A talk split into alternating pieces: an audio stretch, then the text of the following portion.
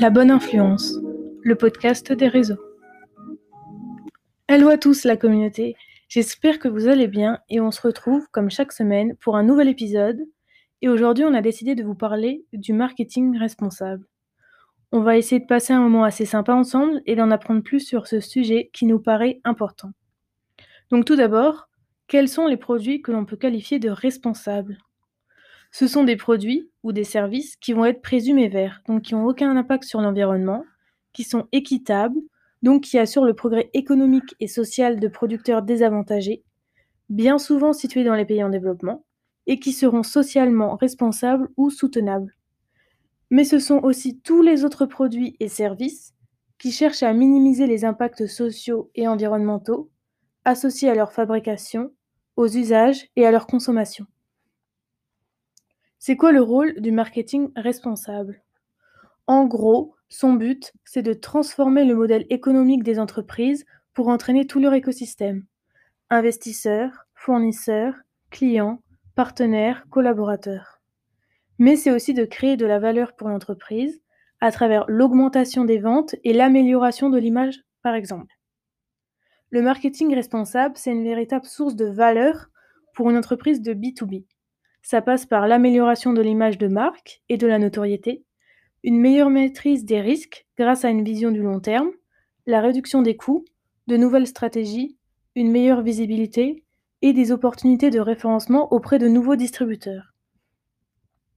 Donc maintenant, je vais te donner des petits tips, des petits conseils pour t'aider à préparer ta démarche. Donc avant que tu te lances, il faut faire un état des lieux afin de souligner les points à améliorer. Donc ton analyse, elle te permet de faire des choix en pleine conscience et d'être en mesure de les expliquer par la suite. La cohérence globale est très importante pour la suite de ton projet. Donc il faut que tu testes les propositions auprès des consommateurs. Les consommateurs, ils sont assez soucieux de produits et de services qui vont être durables. Mais, mais aussi dans l'attente d'offres pratiques, donc un gain de temps, de la simplicité, que ce soit quelque chose d'assez sain, donc respectueux de leur santé, désirable, donc au niveau de l'esthétique, que ça suscite de l'émotion, donc retrouver de la qualité, et bien sûr pas plus cher que les concurrents. Donc là, il y a deux stratégies que tu dois mettre en place. En interne, tu dois mobiliser la direction autour du projet en faisant le lien avec la démarche d'entreprise et en expliquant les enjeux. Il faut que tu penses à favoriser les espaces de dialogue pour les motiver et les mobiliser autour du projet.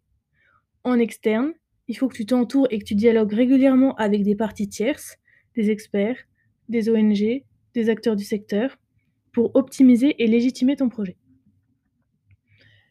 Il faut aussi savoir que les projets de marketing durable sont des projets de longue haleine et nécessitent de changer sa façon de faire. Donc là, il est important que tu te projettes et que tu te vois sur le long terme. Il faut que tu fixes des objectifs progressifs et partagés. Donc commencer petit puis s'agrandir en t'adaptant au marché. Donc là, ce qui est important, c'est que tu sois organisé.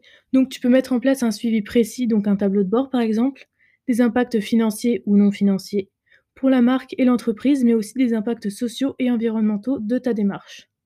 Ce qui va apporter un suivi et permettre de te positionner au mieux, mais aussi à mieux maîtriser et anticiper les risques ou les opportunités. Donc voilà, tu connais à présent les grandes lignes du marketing responsable. Donc maintenant, t'as plus qu'à te lancer. Et nous, on se revoit dans un prochain podcast. À bientôt.